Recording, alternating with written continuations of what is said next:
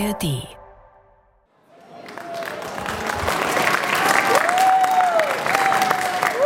Dass sie Applaus von Einheimischen bekommen, damit hätten die Menschen wohl nie gerechnet, die da gerade aus dem Zug steigen, am Gleis 26 am Münchner Hauptbahnhof. Sie haben eine lange gefährliche Flucht hinter sich und hier in Bayern bekommen sie Hilfe. Ladies and gentlemen, welcome in Munich. Please go to the train just opposite the same platform. We will help you there. Es sind ziemlich verrückte Zeiten damals, im Spätsommer 2015. Tausende Geflüchtete kommen und die Münchner, die packen einfach an. Das ist das, was später als Willkommenskultur bezeichnet wird und was nicht so lange anhalten wird. An dem Tag, als die ersten Menschen in München aus dem Zug steigen, da macht Florian Riegel gerade einen Sonntagsausflug mit seiner Frau nach Passau. Aber so richtig zum Entspannen oder Stadt anschauen kommen sie nicht. Denn plötzlich klingelt sein Handy und dann hört's gar nicht mehr auf mit den Anrufen. Florian Riegel, der ist damals Gemeinderat für die CSU in Unterhaching, das ist ein Ort im Münchner Speckgürtel, und er erfährt, in den nächsten Tagen, da wird auch Unterhaching viele Flüchtlinge aufnehmen müssen. Also es war so ein Gefühl aus Betroffenheit und es war so ein Gefühl wie, wir müssen jetzt heim, weil da passiert was im Ort und da müssen wir jetzt da sein. Florian Riegel, der fährt also heim nach Unterhaching. Ihm ist klar, dass da gerade was Großes passiert. Was ihm noch nicht klar ist, dass das sein Leben verändern wird. Er wird seine Ziele in Frage stellen und seine Überzeugungen. Das hier ist Immer diese Bayern, ein Podcast über bayerische Extrawürste. Wir schauen uns an, wo Bayern in der Politik eigene Wege geht und anders tickt als andere Bundesländer. Und wir fragen uns, welche Auswirkungen das hat bis heute.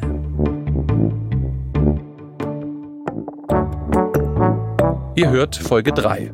Willkommen in Bayern. Alle Episoden findet ihr in der ARD Audiothek und überall da, wo es Podcasts gibt. Ich bin Maximilian Heim und ich kann mich noch ziemlich gut erinnern an diesen Spätsommer 2015. Ich durfte damals gerade hier beim Bayerischen Rundfunk meine ersten Beiträge fürs Radio machen.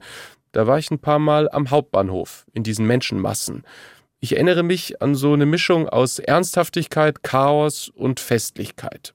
Und an Kinder, denen Polizisten ihre Polizeimützen ausgeliehen haben. Und ich bin Lisa Weiß. Ich bin in Bayern geboren und aufgewachsen.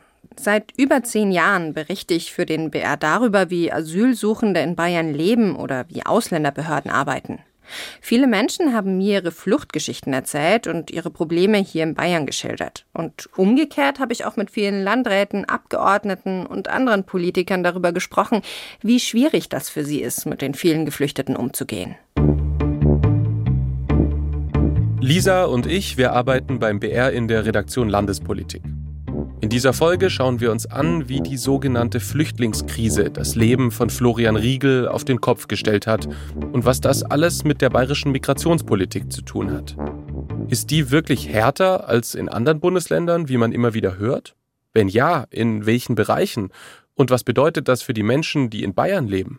Und wenn ihr euch jetzt fragt, warum erzählt ihr die Geschichte von einem Politiker und nicht die von einem der vielen Menschen, die damals nach Bayern geflüchtet sind, wir haben das überlegt. Aber wir finden es spannend zu zeigen, auch das Leben von jemandem wie Florian Riegel, also von einem, der in Bayern aufgewachsen ist, der keine Migrationsgeschichte hat, der damals Gemeinderat für die CSU war, also für die regierende Partei in Bayern. Auch dessen Leben hat sich durch die sogenannte Flüchtlingskrise total verändert. Florian Riegel, der Gemeinderat von damals, der ist heute Anfang 40. Gut gekleidet, Hemd und Anzughose, die sitzen perfekt. Er sagt von sich selbst, er würde nie in der Jogginghose zum Bäcker gehen. Und er ist so ein Mensch, der sich schon immer engagiert hat, immer irgendwas bewegen wollte. Das hat schon in der Schule angefangen. Schülermitverantwortung, Schülerzeitung, Schulmusical-Projekt. Und es war dann der Tag des Abiturs und ich habe mein Abiturzeugnis bekommen und an dem Tag habe ich bei der Jungen Union damals den Mitgliedsantrag unterschrieben, ein paar Tage später bei der CSU in Unterhaching. Und so kam es. Die Idee war einfach immer, mich nerven Menschen, die nur maulen. Er will was verändern, was bewirken, auch nach der Schulzeit. Und er glaubt, das geht am besten bei der CSU, obwohl sein Heimatort Unterhaching seit Jahren SPD regiert ist. Ich muss ganz ehrlich gestehen, dass zu dem damaligen Zeitpunkt die CSU, die Junge Union, für mich die einzige wirklich wahrnehmbare politische Kraft war. Das war Zeit von Stoiber.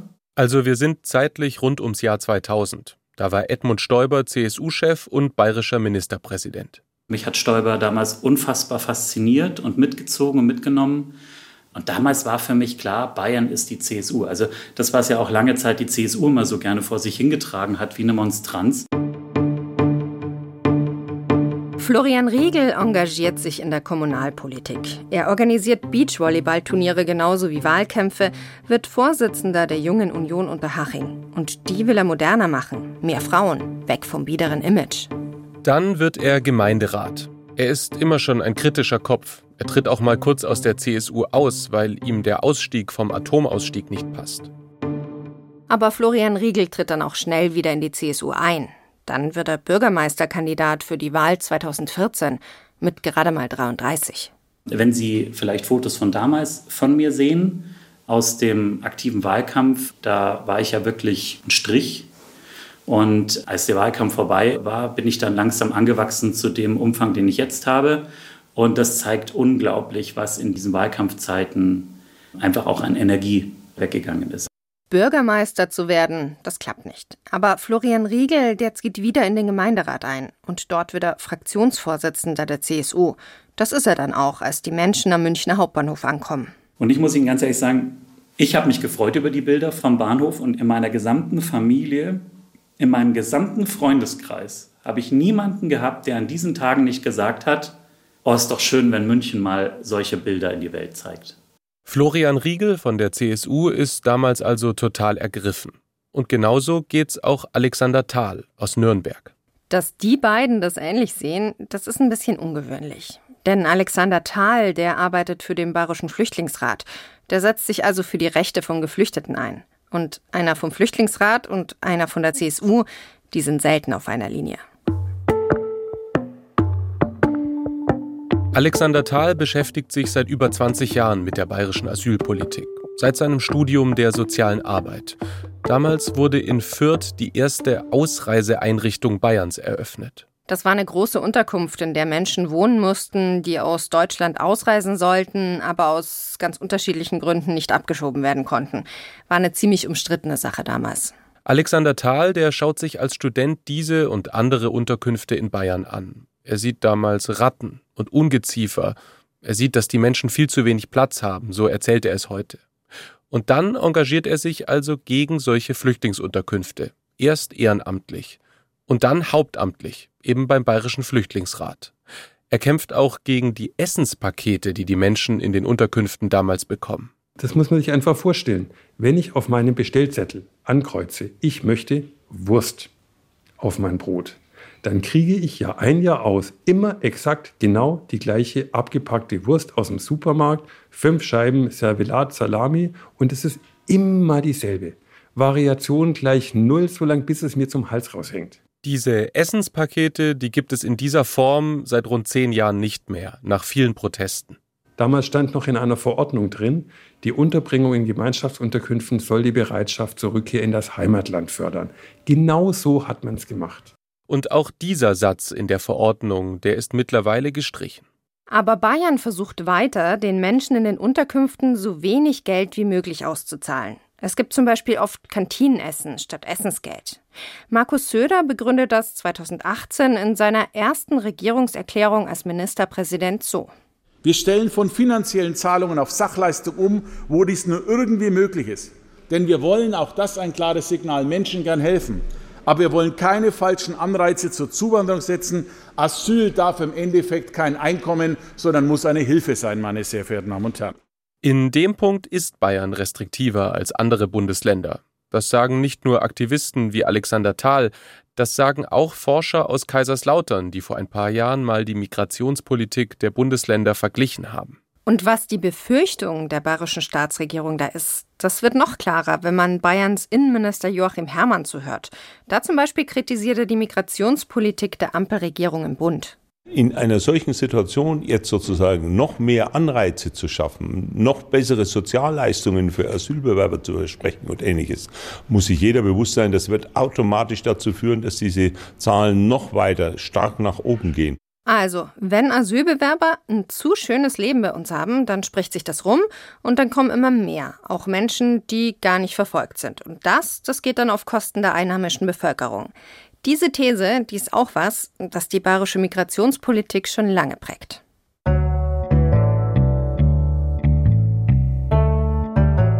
Wenn wir wirklich verstehen wollen, welches Verhältnis Bayern zur Migration hat, dann müssen wir zurückschauen in die Vergangenheit. In die Zeit nach dem Zweiten Weltkrieg zum Beispiel. Da herrscht Chaos. Überall deutschsprachige Menschen aus Osteuropa, die geflüchtet oder vertrieben worden sind. Und dazwischen die vielen Einheimischen, die ausgebombt worden sind und von denen viele auch obdachlos sind. Mehr als zwölf Millionen Deutsche haben ihre bisherigen Wohnsitze verlassen müssen oder stehen vor der Zwangsdeportation. Der, der da spricht, das ist Hans Ehard. Der ist damals 1947 bayerischer Ministerpräsident. Sie werden in ein Gebiet hineingepresst, das schon vorher keine ausreichende landwirtschaftliche Basis besaß. Also, in Bayern kommen damals sehr viele Flüchtlinge an und man weiß nicht, wie man sie unterbringen soll. Klingt ein bisschen so wie heute. Und auch damals verteilt man die Menschen über ganz Bayern in alle möglichen Gebäude und in große Flüchtlingslager. Aber man geht noch einen Schritt weiter. Man quartiert sie auch einfach bei einheimischen Familien ein. Die müssen dann ein Zimmer räumen. Und die waren nicht begeistert, das kann man sich ja denken. Das alles, das passiert auch in anderen Bundesländern. Aber eine bayerische Extrawurst gibt's doch. Bayern baut fünf eigene Ortschaften, in denen dann fast nur Vertriebene wohnen. Zum Beispiel Neugablons in Schwaben oder Traunreuth in Oberbayern. Das passiert damals übrigens gegen den Willen der Siegermächte im Zweiten Weltkrieg. Die wollen, dass sich Alteingesessene und Vertriebene möglichst gut mischen. Und noch was ist spannend. Die Menschen, die damals nach Bayern flüchten, die kommen nicht wie heute oft aus einem ärmeren Land in eine hochentwickelte Region, sondern es ist genau umgekehrt. Die Vertriebenen sind oft top ausgebildet und sie schauen eher herab auf dieses arme, zurückgebliebene Bayern ohne große Industrie. Diese Flüchtlinge und Vertriebenen, die werden dann auch wichtig für Bayerns Wirtschaftswunder nach dem Zweiten Weltkrieg. Dazu hört ihr mehr in unserer Episode Laptop und Lederhose.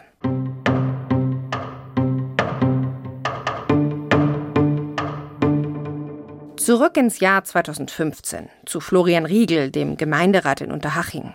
Die ersten Geflüchteten, die sind in eine Unterkunft im Ort eingezogen und Florian Riegel, der stellt fest, mit der Willkommenskultur ist es in Unterhaching schon nach kurzem zu Ende.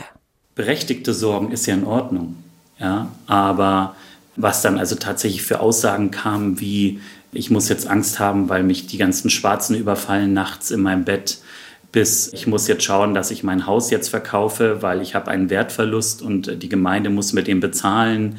Also wissen Sie, es waren so erschütternde Aussagen, die überhaupt nicht konstruktiv oder überhaupt nicht zielführend waren, die man im besten Fall noch unter der Überschrift schreiben kann, Sie haben halt Angst. Da hat Florian Riegel gerade mit dem Landrat, dem Bürgermeister und den anderen Gemeinderäten die Unterhachinger darüber informiert, dass noch mehr Geflüchtete kommen werden. Dass wahrscheinlich Traglufthallen aufgebaut werden müssen, wo die Leute schlafen können, weil sonst kein Platz mehr ist. Da erinnere ich mich noch gut dran, bei diesen Traglufthallen, da waren die Unterhachinger so ziemlich die Ersten. Und was sich Florian Riegel bei dieser Bürgerversammlung anhören muss, das erträgt er nicht gut. Ich habe mich damals dann zu Wort gemeldet. Eigentlich war meine Intention, an das Gewissen zu appellieren. Aber dafür hätte er einen anderen Ton wählen müssen, das sagt er heute.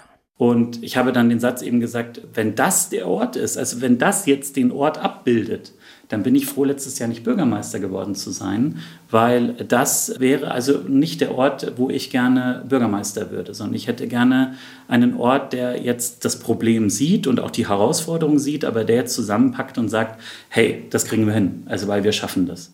Das hat Angela Merkel, die CDU-Bundeskanzlerin, so ähnlich damals auch gesagt. Wir haben so vieles geschafft, wir schaffen das. Und dann hat sie noch gesagt, wenn wir jetzt anfangen, uns jetzt noch entschuldigen zu müssen dafür, dass wir in Notsituationen ein freundliches Gesicht zeigen, dann ist das nicht mein Land. Das klingt also alles ganz ähnlich bei Merkel und bei Riegel. Bei den Unterhachingern kommt das aber gar nicht gut an. Dieser Auftritt, der zieht ganz schön weite Kreise. Danach ging es ab. Also ich weiß noch, ich bin kein Volksvertreter, sondern der Volksbeschimpfer. Ich habe dann nach dieser Rede jeden Tag einen Brief im Briefkasten gehabt, äh, teilweise abgestempelt in Erfurt mit Runen, also du Volksbolschewikensau gehörst aufgeknüpft, äh, lauter solche Sachen. Damals dann zur Polizei gegangen, die Polizei gesagt, ja, pf, also brauchst keine Sorgen machen, das kriegen alle. Das war wirklich so. Also wenn man sich in der Zeit irgendwie öffentlich zum Thema Migration geäußert hat, egal wie, dann hatte man gute Chancen, bedroht zu werden. Mir ist das auch passiert. Ich habe ja ganz viel über dieses Thema berichtet. Und das waren dann so Nachrichten, wir wissen, wo du wohnst, du solltest vergewaltigt werden. Das war echt kein schönes Gefühl. Und Florian Riegel, der bekommt eben auch solche Drohungen. Aber für mich war das natürlich neu. Ich meine, meine Frau macht diesen Brief auf und sieht das. Also ich meine, klar, man engagiert sich in einem Ort als Gemeinderat und ist plötzlich mit sowas konfrontiert. Meine Eltern dann, äh, die ja immer über voll Sorge sind, ich soll mich jetzt komplett zurückhalten, ich soll jetzt nichts mehr sagen zu diesem Thema. Und dann habe ich gesagt, ja, aber wenn, wenn keiner was sagt, wenn alle still bleiben, dann so.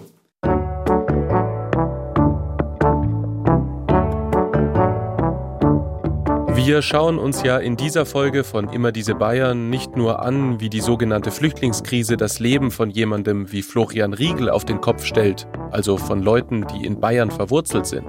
Wir suchen auch nach den Extrawürsten in der bayerischen Migrationspolitik. Wir wollen wissen, ob die wirklich härter ist als die in anderen Bundesländern. Und dafür haben wir auch jemanden gefragt, der den Blick von außen hat auf all das, was damals in Bayern passiert ist. Jemanden, der uns helfen kann, die bayerische Migrationspolitik einzuschätzen. Gerald Knaus. Der ist ein bekannter österreichischer Migrationsforscher. Mittlerweile lebt er in Berlin. Und auch er erinnert sich noch gut an diese Tage im Spätsommer 2015.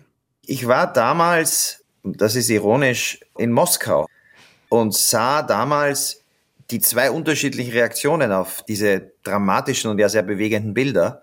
Die fast einhellige Unterstützung für die Aufnahme, die damals in Deutschland herrschte. Und ich sah aber in Moskau gleichzeitig, wie kremlnahe Denker damals schon darin die Gelegenheit sahen, die Angst, vor der sie ausgingen, dass sie bald die Europäer ergreifen würde, wenn da so viele Menschen irregulär kommen, auszunützen. Dass diese Angst kommen würde, damit hatten Sie recht, das haben wir ja gerade gehört.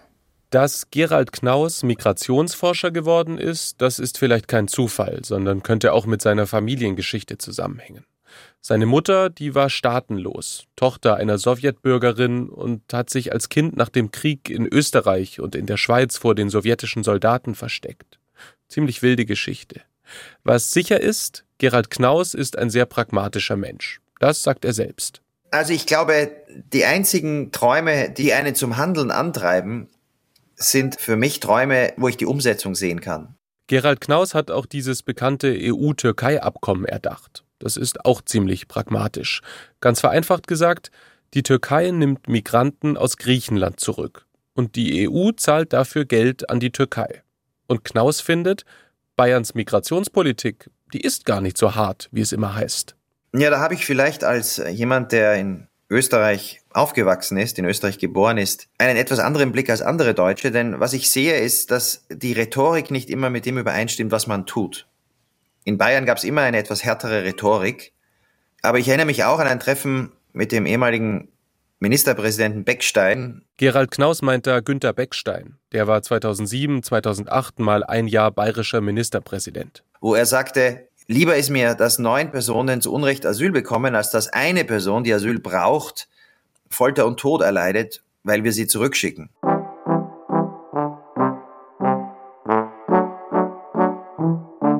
Zur Zeit der sogenannten Flüchtlingskrise ist dann Horst Seehofer Ministerpräsident. Er ist der Meinung, dieses Wir schaffen das von Angela Merkel, diese Entscheidung, Flüchtende unkompliziert von Ungarn nach Deutschland kommen zu lassen in diesem Spätsommer 2015, die war ein großer Fehler. Dazu muss man auch sagen, in Bayern, da kommen erstmal besonders viele Menschen an im Vergleich zu anderen Bundesländern. Und da kann am Anfang einfach jeder kommen, theoretisch auch Terroristen. Bayerns Staatsregierung, da geht es damals darum, die eigene Bevölkerung zu schützen. Das sagt Horst Seehofer damals immer wieder. Ein Staat muss schon dafür sorgen, in so einem Fall wie wir ihn jetzt haben, dass er seine Grenzen schützt, dass er kontrolliert und äh, schon der Sicherheit halber müssen wir doch wissen, wer in unser Land kommt und wo sich jemand aufhält. Und Seehofer, der fordert dann auch eine Obergrenze, also dass Deutschland irgendwann sagt, stopp, jetzt dürfen nicht mehr mehr Menschen kommen. Wir wollen die Obergrenze, weil die Obergrenze Voraussetzung ist für eine gelingende Integration. Dann schaffen wir es. Was diese Obergrenze genau bedeutet, also nach wie vielen Menschen die Grenzen dicht sein sollten, da legt sich Seehofer lange nicht fest. Erst Monate später einigt sich die CSU. Sie wollen, dass nach 200.000 pro Jahr Schluss ist. Entscheidend ist für uns hier vor allem die Extrawurst. Bayern, also die bayerische Staatsregierung, fordert die Obergrenze. Kein anderes Bundesland macht da mit.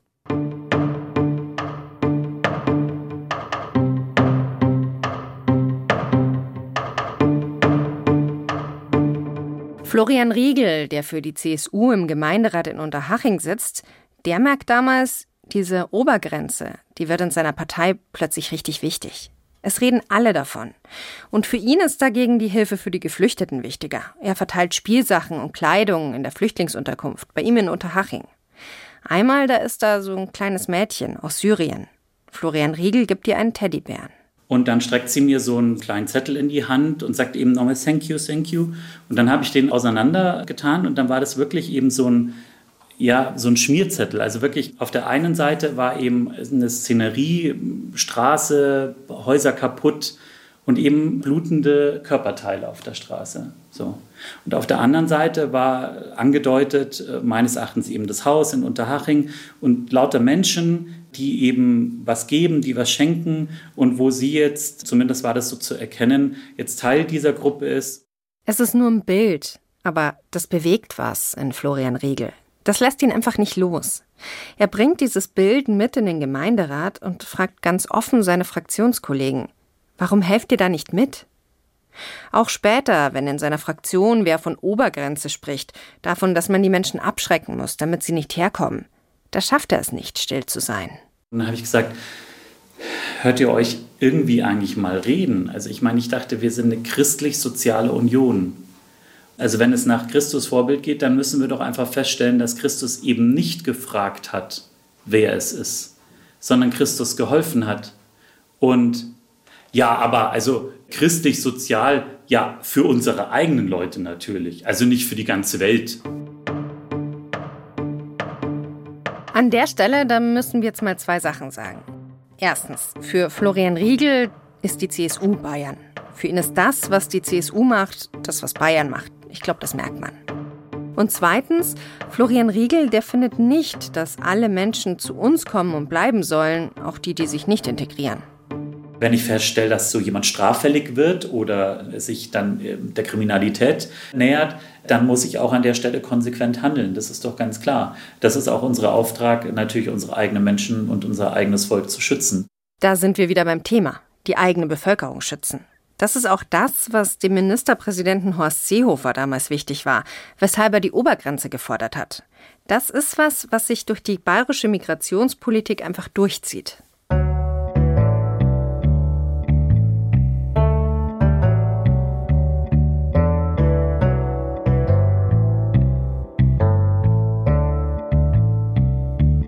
Dass Bayern einen härteren Kurs in der Migrationspolitik fährt, das ist nicht neu. Es gibt so eine Geschichte aus den 70ern, die zeigt, dass in Bayern der Umgang mit Asylsuchenden schon damals ein bisschen anders funktioniert hat als in anderen Bundesländern. Von der Geschichte hatten wir vor unserer Recherche noch nie gehört. Damals war das aber eine Riesensache. Flüchtlingsodyssee mit tragischem Ausgang. Am 11. Oktober 1978 reisen die beiden tschechoslowakischen Staatsbürger Juraj Schilka und Wratislav Czermak per Anhalter am deutsch-österreichischen Grenzübergang Autobahn Schwarzbach in die Bundesrepublik ein. Die beiden Tschechoslowaken wollen damals in Deutschland bleiben, einen Asylantrag stellen. Da war kalter Krieg, also die Tschechoslowakei, die war kein freier Staat. Die kommunistische Partei war da an der Macht und Andersdenkende, die wurden verfolgt. Aber das mit dem Asylantrag, das klappt nicht. Der Asylantrag wird nicht angenommen. Die beiden sollen erst nach Österreich abgeschoben werden und als Österreich sie nicht zurücknehmen will, da landen sie erst im Gefängnis. Und dann werden sie aus Bayern direkt in die Tschechoslowakei abgeschoben.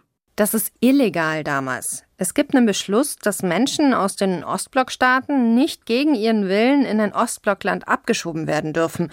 Egal, ob die Menschen in Deutschland Asyl beantragt haben, weil sie politisch verfolgt werden oder nur, weil sie ein besseres Leben im Westen wollen.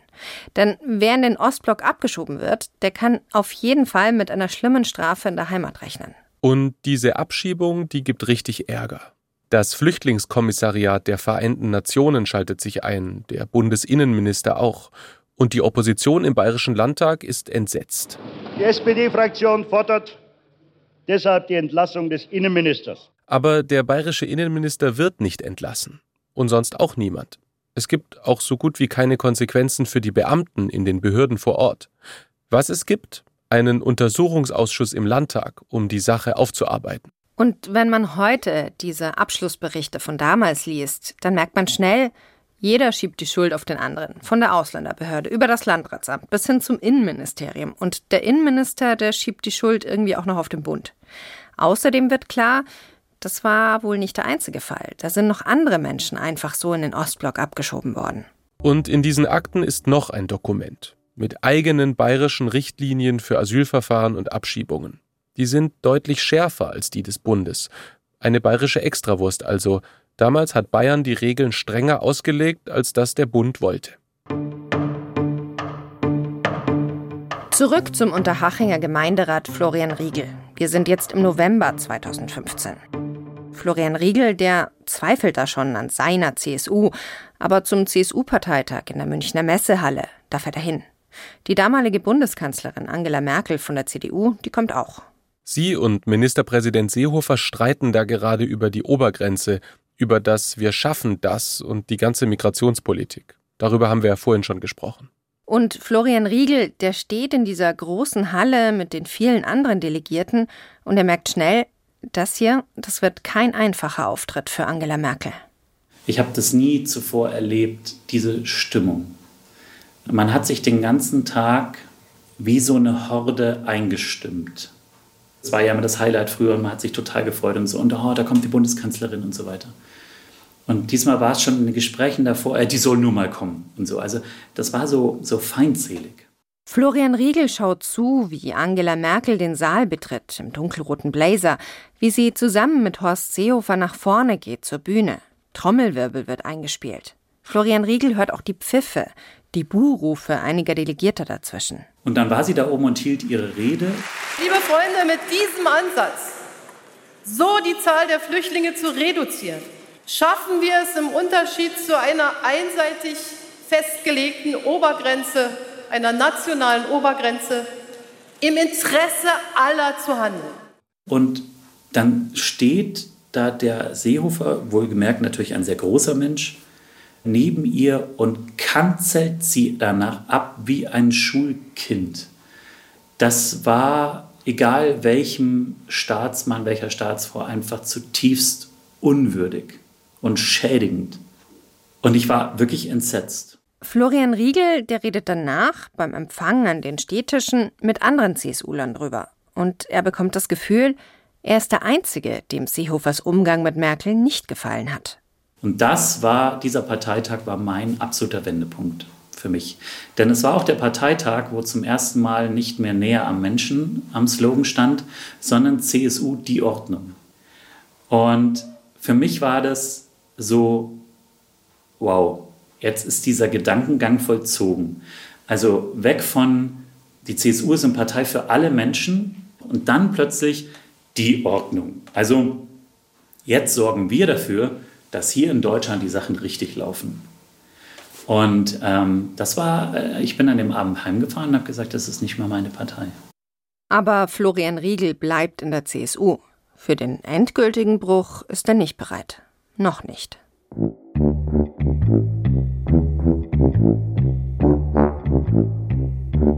Die CSU ändert damals ihren Slogan. Daran merkt man schon, bei diesem ganzen Thema, da geht es damals viel auch um die Wortwahl.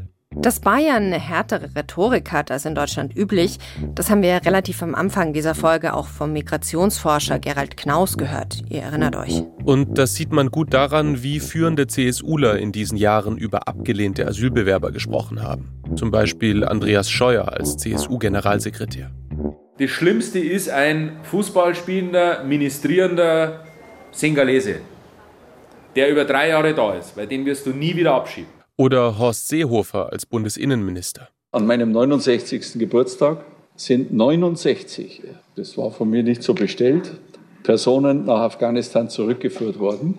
Das liegt weit über dem, was bisher üblich war. Florian Riegel aus Unterhaching glaubt, diese Rhetorik aus der CSU-Spitze, die war bewusst auf Verletzung aus. Also wenn ich sage Asyltourismus, als ob irgendjemand von diesen Menschen vergleichbar wäre mit unserer üblichen Pauschalreise auf Kreuzfahrt mit All Inclusive.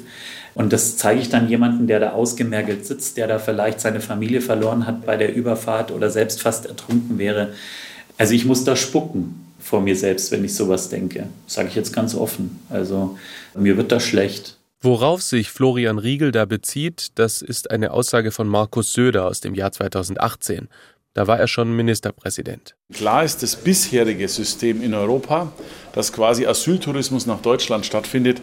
Da müssen wir eine Konzeption dagegen setzen, die auch konstruktiv für die Zukunft geht. Dieser Begriff Asyltourismus, der war im Rennen um den Titel Unwort des Jahres 2018. Gewonnen hat aber ein anderer Begriff, Anti-Abschiebeindustrie. Den hat Alexander Dobrindt damals verwendet, auch ein CSU-Politiker. Was man aber auch sagen muss, Söder hat sich von dem Begriff Asyltourismus relativ schnell wieder distanziert. Ich sage für mich ganz persönlich, ich werde zum Beispiel das Wort Asyltourismus nicht wiederverwenden, wenn ich den Eindruck habe, dass es jemand verletzt, dazu stehe ich, werde ich nicht wiederverwenden, auch wenn das Anliegen, meine Damen und Herren, ein berechtigt ist, weil ich nicht möchte, dass am Ende Wortdebatten die sinnvolle Sachdiskussion verhindern. Mittlerweile ist der Tonfall bei der CSU anders, findet Florian Riegel. Das sagt auch Alexander Thal, der politisch deutlich weiter links steht. Ich glaube, dass Söder einfach selber bemerkt hat, dass er mit seiner Hardcore-Rhetorik zunächst mal übel aufs Maul gefallen ist. Das war ja auch in der CSU ein großes Drama. Rechts von der CSU gab es plötzlich eine Partei, die Chancen hatte, in Landtag gewählt zu werden. Dann sind sie alle in Panik ausgebrochen. Diese AfD darf niemals in den Landtag kommen. Alexander Thal, der spielt da an auf eine Aussage von Franz Josef Strauß, der war CSU-Chef und bayerischer Ministerpräsident. Das war Ende der 80er, als die Republikaner immer stärker wurden, eine rechte Partei. Ich habe erklärt, dass es rechts von der CDU-CSU keine demokratisch legitimierte Partei geben darf. Diesen Satz, den hat zum Beispiel Edmund Stoiber als bayerischer Ministerpräsident so ähnlich wiederholt. Das war seitdem so eine Art Grundprinzip der CSU. Und die Hoffnung der Partei war damals bei der sogenannten Flüchtlingskrise, mit harter Rhetorik gegen Migranten bekommen wir Wählerstimmen vom rechten Rand. Hat aber nicht geklappt. Das hat sich bei der Bundestagswahl 2017 gezeigt.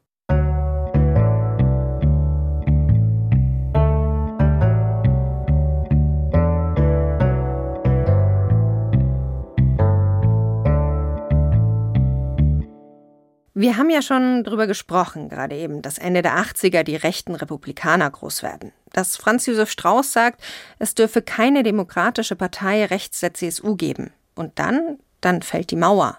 Deutschland wird wiedervereinigt. Da verschärft sich die Situation, sagt Ferdinand Kramer. Das ist unser Bayern-Historiker für diesen Podcast. Der kommt auch in anderen Folgen vor. In den 90er Jahren, muss man sagen, war der Arbeitsmarkt wieder problematisch nach der Wiedervereinigung etc. Da gab es schon auch diese sozialen Vorbehalte sehr viel stärker, muss man sagen. Und das ist sowohl in der Öffentlichkeit als auch von den Parteien immer wieder instrumentalisiert worden. Nicht immer zum Wohl der Menschen. Das ist auch die Zeit der Brandanschläge auf Unterkünfte, in denen Migranten wohnen. Hoyerswerda, Rostock-Lichtenhagen, Mölln, Solingen. Mehrere Menschen sterben. Auch in Bayern gibt es Anschläge. Die Zahl der ausländerfeindlichen Straftaten, die steigt. Aber dann passiert in München was, das Geschichte schreibt. Hunderttausende stehen am Nikolaustag 1992 mit Kerzen oder Lampignons auf den Straßen, um gegen Ausländerhass zu demonstrieren. Die Münchner Lichterkette ist die größte Demonstration der bayerischen Nachkriegsgeschichte. Und sie setzt ein Zeichen.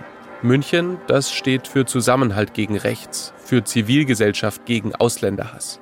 Das ist so ein Moment, der ist vielleicht vergleichbar mit der Willkommenskultur und den Münchnern am Bahnhof, gut 20 Jahre später. Anfang der 90er, da bricht auch Krieg in Jugoslawien aus. Plötzlich flüchten viele Menschen. Sie werden in ganz Deutschland aufgenommen und ziemlich viele kommen auch nach Bayern. Aber diese Menschen dürfen nicht langfristig in Deutschland bleiben, sie müssen zurück.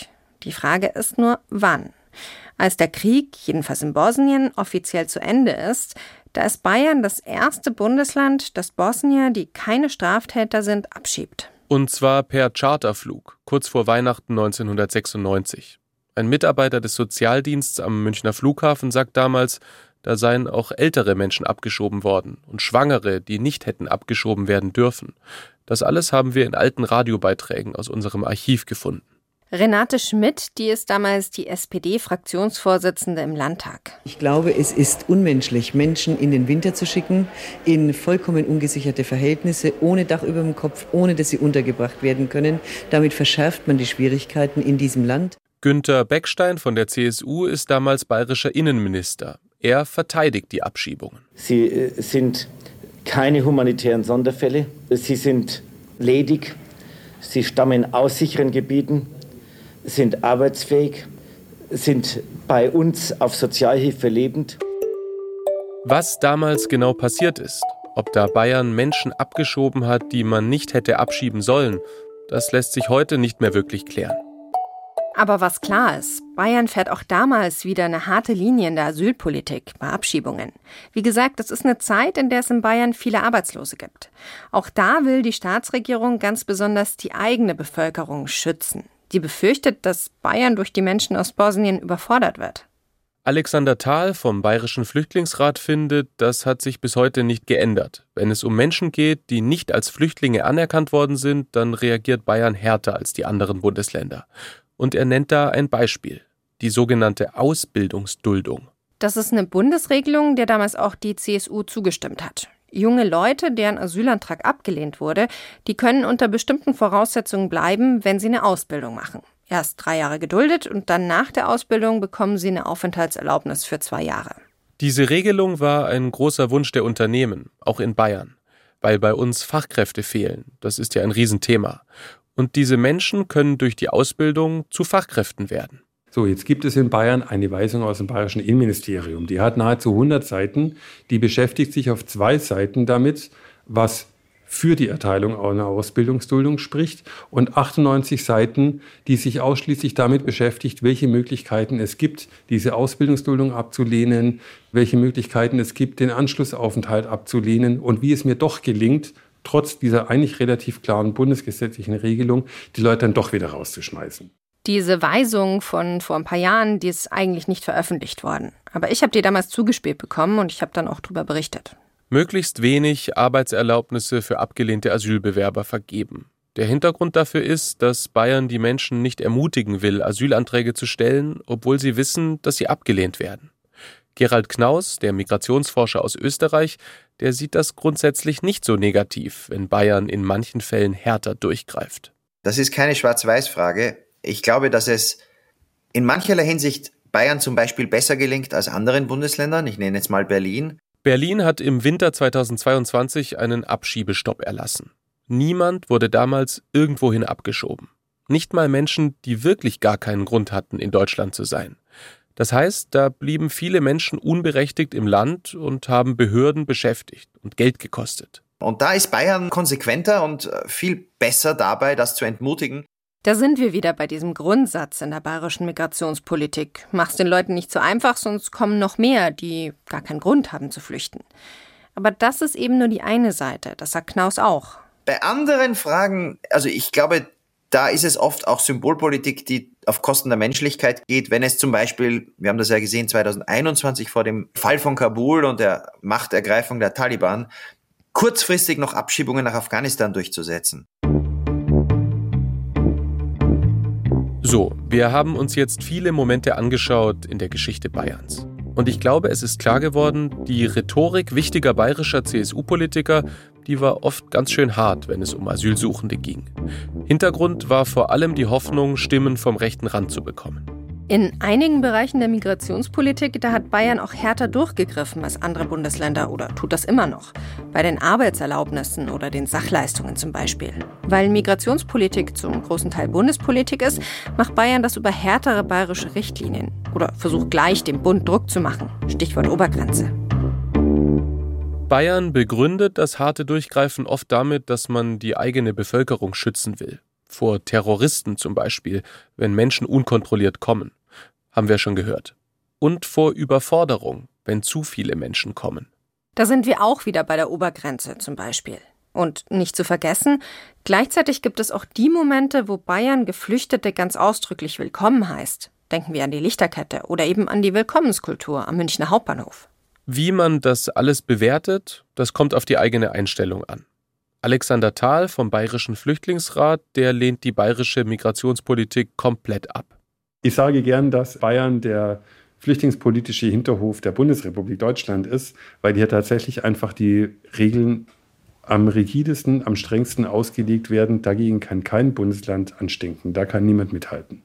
Der österreichische Migrationsforscher Gerald Knaus, der findet dagegen, Bayern macht das ziemlich gut. Da gab es immer wieder auch sehr populistische Vorschläge, die nichts nützen. Aber in der Praxis, in der Realität, war Bayern, wie übrigens auch Österreich, auch in den letzten Jahren, wie ganz Deutschland, immer vorne dabei bei der Aufnahme von Geflüchteten. Und das ist letztlich das, worauf es ankommt.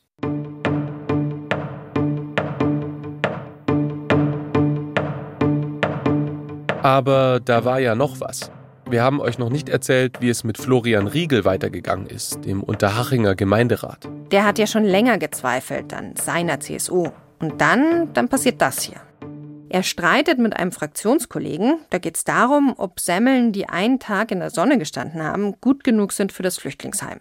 Florian Riegel sagt nein, der Fraktionskollege da sagt ja. Das klingt jetzt erstmal nicht so dramatisch, aber für Florian Riegel ist das der Tropfen, der das Fass zum Überlaufen bringt. Er tritt aus der CSU aus. Diese Entscheidung hat mir sicherlich viel auch politisch gekostet. Und natürlich bin ich in der Situation, wo ich immer wieder sage, hätte ich damals vielleicht anders entschieden, was wäre dann passiert? Aber ganz klar, hätte ich damals anders entschieden, könnte ich mich heute nicht mehr im Spiegel anschauen. Und deshalb war die Entscheidung für mich sofort klar. Er bleibt aber weiter im Unterhachinger Gemeinderat, wechselt dann in die FDP. Da gab es dann so eine Aktion damals von der FDP, irgendwie so Asylzentrum für CSU-Flüchtlinge. Und das hat dann irgendwie so ein bisschen, bisschen gepasst. Und dann bin ich da rein. Aber so richtig läuft das nicht bei ihm. Die FDP und er, die passen nicht wirklich zusammen. Und den Unterhaching, der nehmen ihm das auch einige übel, dass er ausgetreten ist. Bei der Wahl für den Kreisrat, da scheitert er. 2020 zieht er sich aus der Kommunalpolitik zurück und er zieht dann auch weg. Ich habe meine Geschichte an diesem Ort zu Ende geschrieben. Ich habe das Gefühl gehabt, ich muss da raus. Also, das muss man sich jetzt mal vorstellen. Florian Riegel, das ist jemand, der hat sein Leben der Politik gewidmet. Der war verwurzelt in Unterhaching. Der fängt dann eigentlich nochmal ganz neu an. Das alles, weil er mit der Politik Bayerns während der sogenannten Flüchtlingskrise nicht mitgehen konnte. Aber er bereut es nicht. Und in dem Zusammenhang, da müssen wir vielleicht noch was erklären. Ganz am Anfang haben wir erzählt, dass Florian Riegel mit seiner Frau unterwegs war, als die Menschen am Hauptbahnhof in München angekommen sind. Seine Frau, das war seine Jugendliebe, aber sie haben sich getrennt, auseinandergelebt. Auch weil Florian Riegel so viel Zeit mit der Politik verbracht hat. Und jetzt? Jetzt sind sie wieder zusammengekommen, sind gemeinsam weggezogen aus Unterhaching. Also politisch hat es mir, glaube ich, alles, was ich vielleicht an Karriere noch gehabt hätte, gekostet. Menschlich und privat war es ein Wendepunkt hin zum Guten für mich.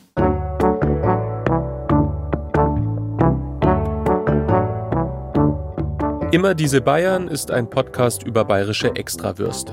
Wir schauen uns an, wo Bayern in der Politik eigene Wege geht und welche Auswirkungen das hat. Das war Folge 3. Willkommen in Bayern. Ich bin Maximilian Heim. Und ich bin Lisa Weiß. Ich bin auch die Autorin dieser Folge. Alle Episoden dieses Podcasts, die gibt es in der ARD Audiothek und überall da, wo es Podcasts gibt.